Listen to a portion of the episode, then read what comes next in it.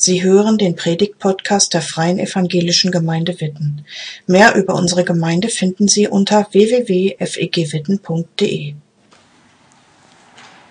Woran denkt ihr, wenn ihr das Wort Pause hört?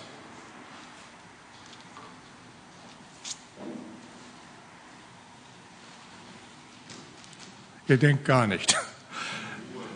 Ruhe, Mittagspause, Pause in der Schule, Unterbrechung.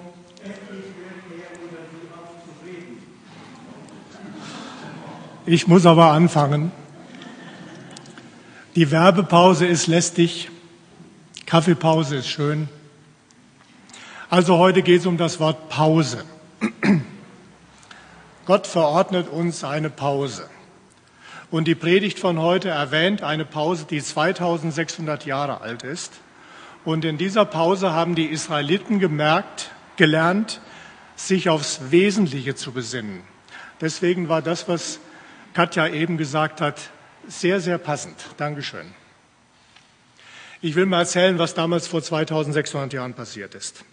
Lange haben die Propheten die Israeliten gewarnt. Wenn er so weitermacht, dann endet das schlimm.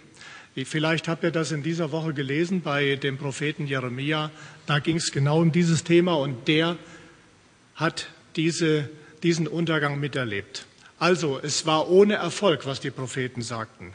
Die Babylonier, eine Großmacht von damals, die kamen und zerstörten Jerusalem und nahmen die ganze Elite des Volkes mit in eine Zwangspause ins Exil nach Babylonien. Da saßen die jetzt, heimatvertrieben, in fremder Kultur, gottlos. Die sprachen eine andere Sprache.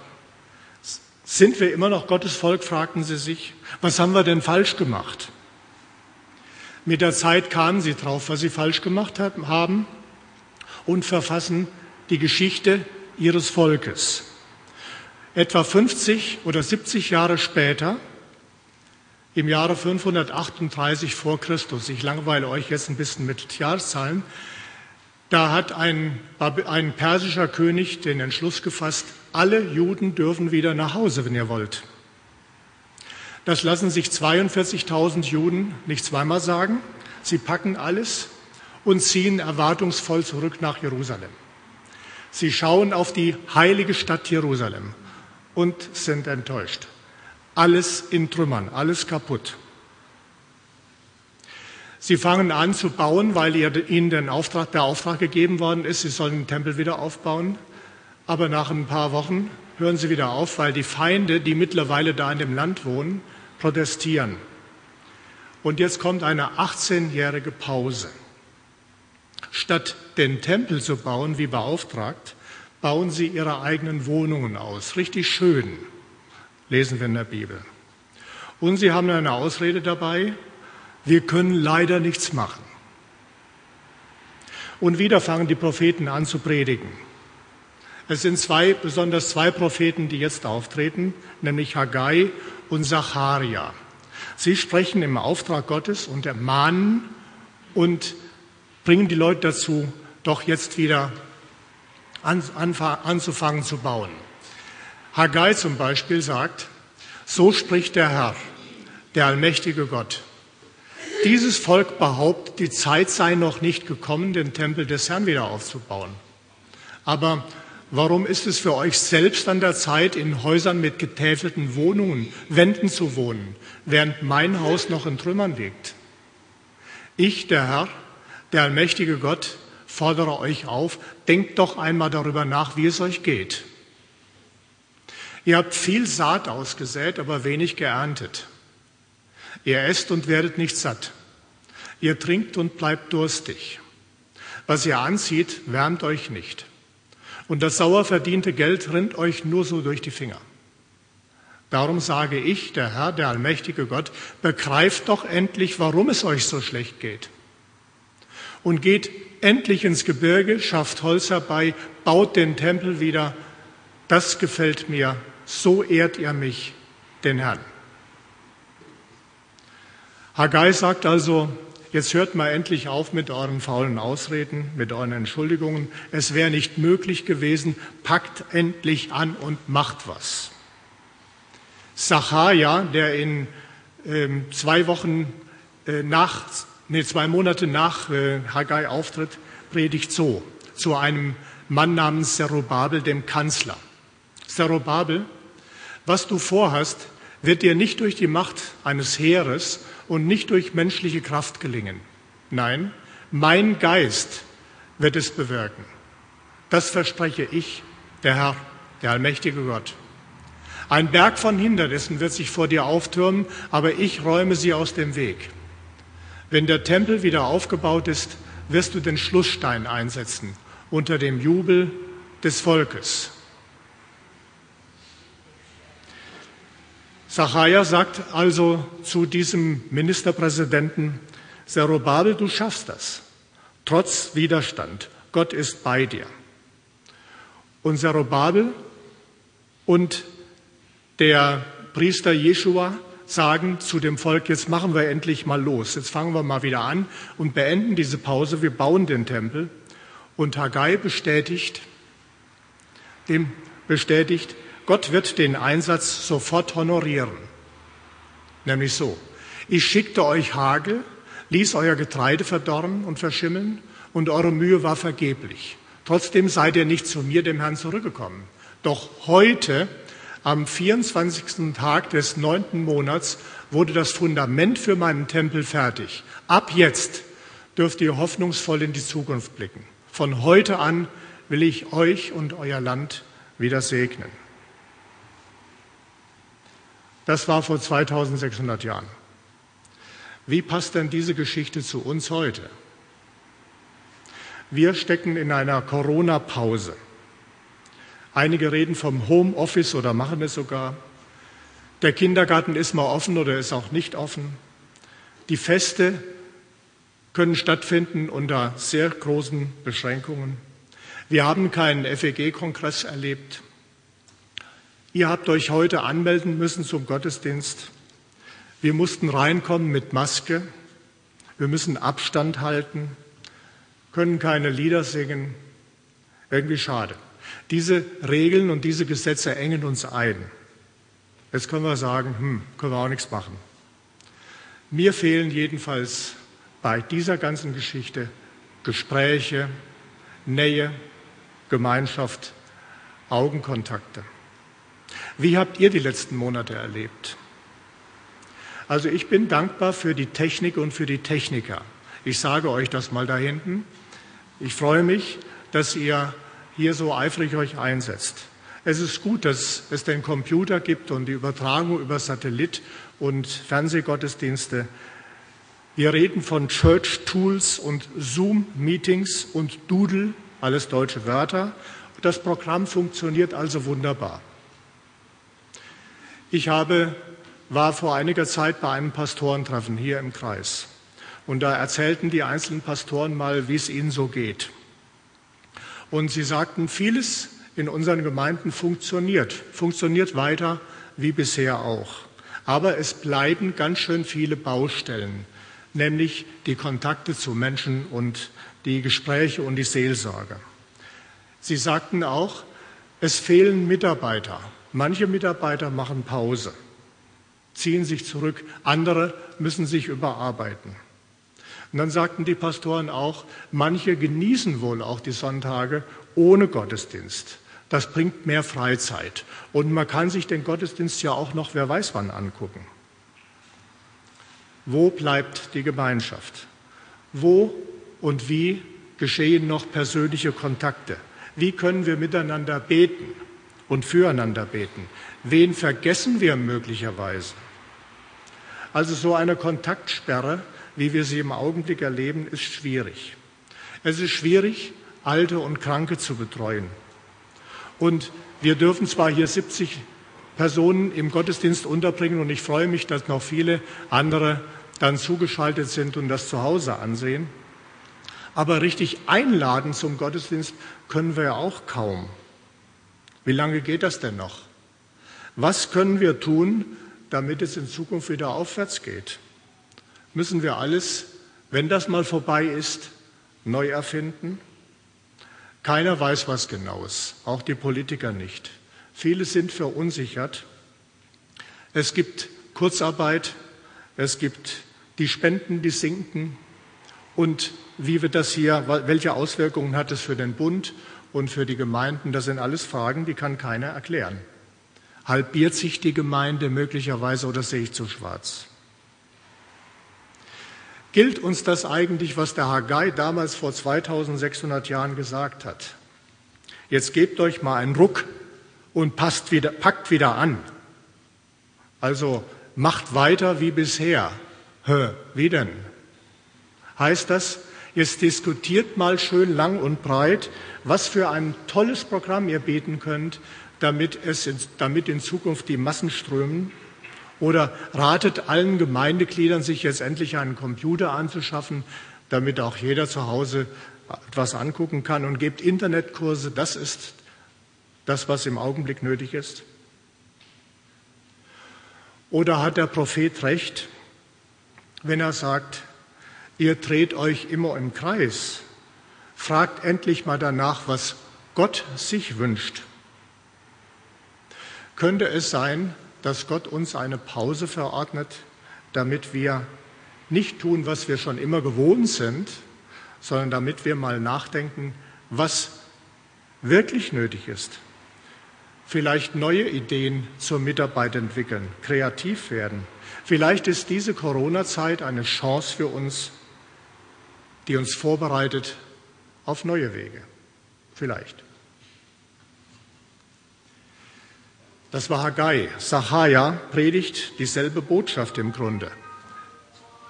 Er sagt, er sagt, es geschieht nicht durch Heer oder Kraft, sondern durch meinen Geist.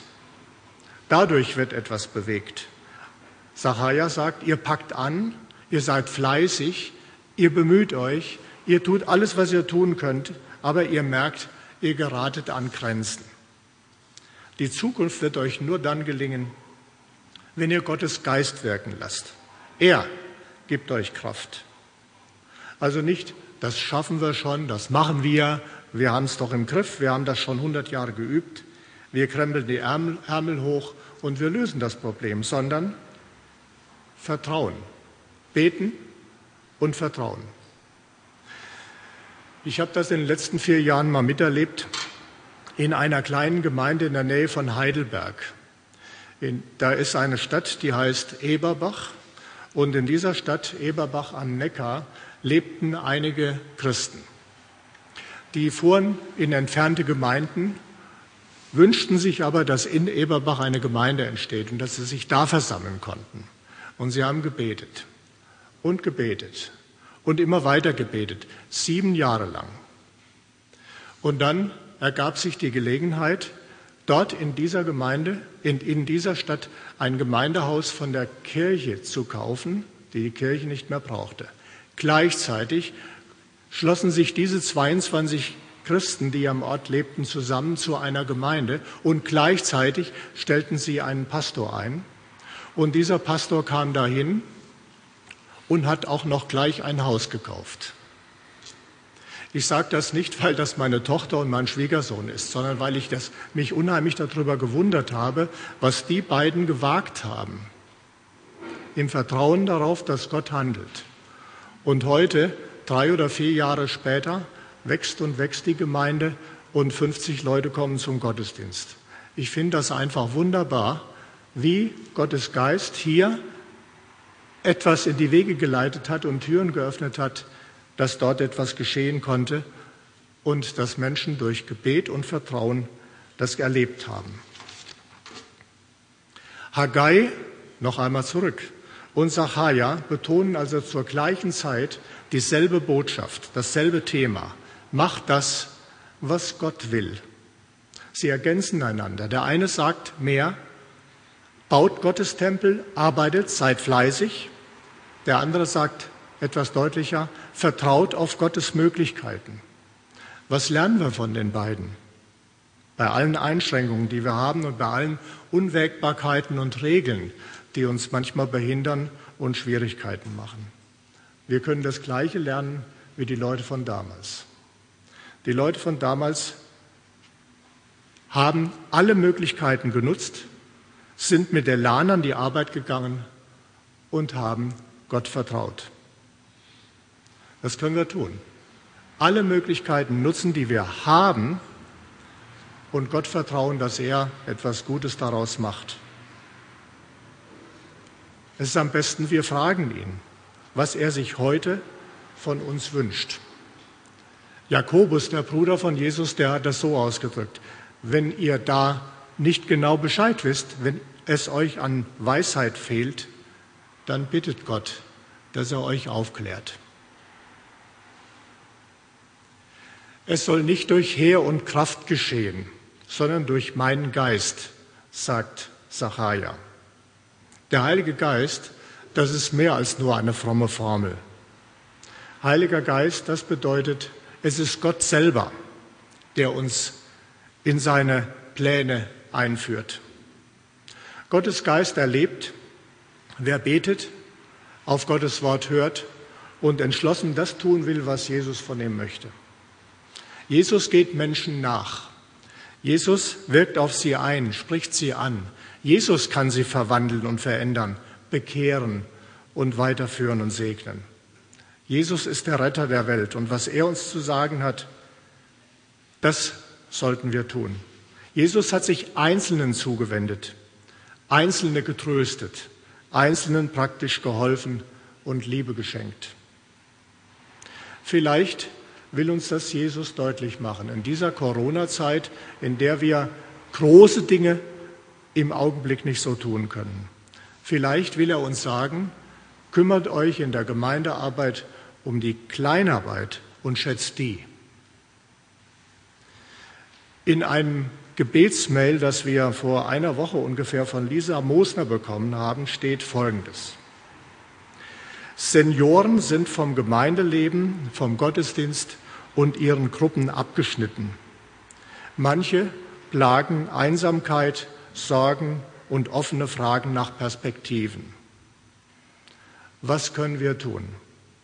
Lasst uns gerade für Sie im Gebet eintreten, den Telefonhörer in die Hand nehmen, Kontakt aufnehmen, wenn es euch möglich ist, zuhören, reden, miteinander beten. Das geht per Telefon, auch wenn es ein bisschen ungewohnt ist, schreibt Lisa Mosner. Und ich denke, das ist ein sehr, sehr gutes Wort und eine gute Auslegung zu dem, was Sacharja und Haggai vor 2600 Jahren schon gesagt haben. Trefft euch zu Hause, betet im kleinen Kreis, schreibt eine Grußkarte, seid offen für ein Gespräch, ladet Alleinstehende vielleicht zum Kaffee ein, bietet Familien mal an, euch um die Kinder zu kümmern und vieles mehr. Verlasst euch weniger auf vorgefertigte Programme und lernt selber von Jesus zu reden. Manchmal, manchmal hat Gott ganz andere Ziele mit uns als wir uns das vorstellen und als wir planen. Ich habe das einmal miterlebt, vor vielen Jahren. Ich war in einer Gemeinde, da gab es ein Jugendcafé. Und in diesem Jugendcafé, da gingen dann die Schüler hin und aßen Pizza und so. Und da gab es auch Jugendkreis in diesem Jugendcafé. Und dann äh, sagten äh, Verantwortliche in der Gemeinde, das ist unsere Zielgruppe, diese Jugendlichen, die werden wir erreichen und damit werden wir Gemeinde bauen. Und die möchten wir im Gottesdienst haben. Nur, das Ganze hatte einen Haken. Die Jugendlichen kamen überhaupt nicht zum Gottesdienst und hielten auch nicht viel von Gemeinde und kamen auch hinterher nicht mehr zum Jugendkreis. Aber das sollte die Zielgruppe sein. Ich denke, manchmal hat Gott ganz andere Gedanken, was unsere Zielgruppen sind. Hier bei uns könnten wir vielleicht mal überlegen, wie war das denn vor Corona? Wer kam denn da noch alles? Von manchen, fürchte ich, haben wir gar keine Adresse und kein E-Mail, keine Anschrift und kein Telefon und wissen die Namen nicht und können uns überhaupt nicht um sie kümmern. Oder das sind trauernde Leute, die nicht mehr hier dabei sind und Suchende, die fallen vielleicht leicht durchs Netz. Es gilt also, hier dem Heiligen Geist zu vertrauen und ihn darum zu bitten, uns zu zeigen, um wen sollten wir uns kümmern? Wer, was ist deine Welle, auf der wir schwimmen sollen, zu deinen Zielen? Deshalb kann so eine Pause wie bei Corona spannend und hilfreich sein. Jesus wird unsere Gemeinde vielleicht neu gestalten. Viele Christen meinen, verantwortlich für mein geistliches Wachstum ist die Gemeinde, ist der Pastor, der Ältestenkreis und der Gottesdienst. Und da kriege ich, was ich brauche, damit ich als Christ wachse. Aber ich denke, dieses Denken ist falsch. Verantwortlich sind nicht die anderen, dass ich wachse. Ich selbst bin verantwortlich dafür, dass ich Jesus und sein Wort kennenlerne und tue. Deshalb lies die Bibel, denk über Verse und über Kapitel nach und versuch Zusammenhänge festzustellen. Das ist sehr spannend. Stelle Beziehungen her. Lerne anderen das Evangelium zu erklären und warte nicht darauf, dass dir das Evangelium erklärt wird. Das ist möglicherweise eine wichtige Übung für eine Zeit, die wir hoffentlich nie erleben. Für eine Zeit, in der wir möglicherweise gar keine Bibel mehr lesen dürfen und keine Gottesdienste mehr äh, machen können. Ich hoffe, dass diese große Trübsal bei uns nie kommt, die andere in dieser Welt längst schon erleben. In dieser weltweiten Krise von Corona wissen und glauben wir, Jesus Christus ist trotz allem der allmächtige Herr. Karl Barth, ein Theologieprofessor, hat einmal gesagt, kurz zusammengefasst, habt keine Angst. Nicht in Peking wird Politik gemacht und nicht in Washington und nicht in Moskau. Gott sitzt im Regiment. Es wird regiert. Heißt, Gott hält alles in seiner Hand. Was er will, geschieht. An dieser Gewissheit, an dieser Zuversicht sollten wir festhalten. Wir brauchen uns nicht zu fürchten. Wir haben vielleicht irgendwann in Zukunft, und wir müssen noch lang darauf warten, wir haben eine Corona-freie und herrliche Zukunft vor uns. Denn Jesus wird alle, die ihm hier treu sind, im Himmel vereinen. Und bis dahin, bis dahin erleben wir, dass Gottes Geist in dieser Corona-Zeit Türen öffnet, die wir uns nicht ausdenken können. Noch einmal ein Zitat aus, einem Gebet, aus dem Gebetsmail. Dafür können wir unserem Gott von Herzen danken. Wir sind in allen Unsicherheiten und Beschränkungen immer noch seine Gemeinde, seine geliebten Kinder, seine Gesandten. Und daran wird sich nichts ändern, egal wie es mit unserer Gemeinde hier in Bommern weitergeht. Und jetzt machen wir mal alle eine kleine Pause, eine kleine stille Pause. Ich habe drei Fragen. Denkt über eine nach oder über alle drei. Was wünscht sich Jesus von mir? Was kann ich tun, dass Jesus Großes tun kann? Welchem Menschen will ich mich heute zuwenden? Was wünscht sich Jesus von mir? Was kann ich tun, damit Jesus viel tun kann? Welchem Menschen will ich mich heute zuwenden? Eine Pause.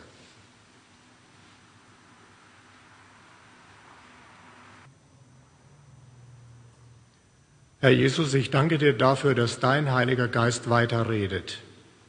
Ich danke dir dafür, dass du zu uns sprechen wirst, dass du uns lieb hast und dass du uns weiter sendest und gebrauchst. Danke, dass du hier bist und mit uns gehst.